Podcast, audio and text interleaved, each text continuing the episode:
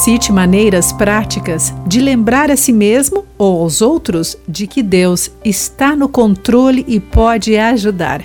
Olá, querido amigo do Pão Diário. Bem-vindo à nossa mensagem de esperança e encorajamento do dia. Hoje lerei o texto de Patrícia Rainbow com o título Espere o Messias. O mecânico parecia jovem demais para resolver o nosso problema.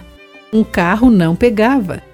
Ele é apenas uma criança, meu marido sussurrou, duvidando. A descrença no jovem soava como os resmungos dos cidadãos em Nazaré que duvidavam sobre quem Jesus era.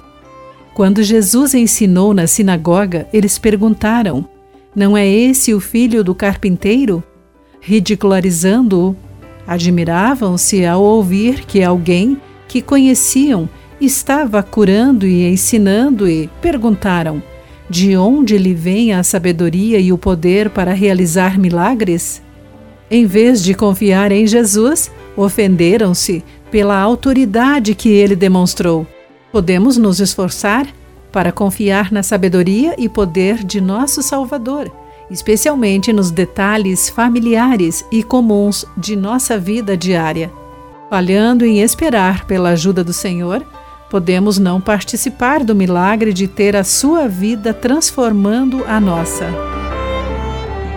Meu marido descobriu que a ajuda que precisava estava diante dele e finalmente concordou em aceitar a ajuda do rapaz e permitir que ele arrumasse a bateria do nosso velho carro.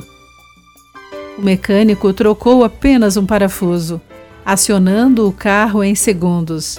O motor funcionou e as luzes se acenderam. Iluminaram como o Natal, disse o meu marido. Que ansiemos por e experimentemos o Messias trazendo luz, vida e a sua ajuda em nossa caminhada diária com Ele. Querido amigo, guarde isso em seu coração. Aqui foi Clarice Fogaça com a mensagem do dia.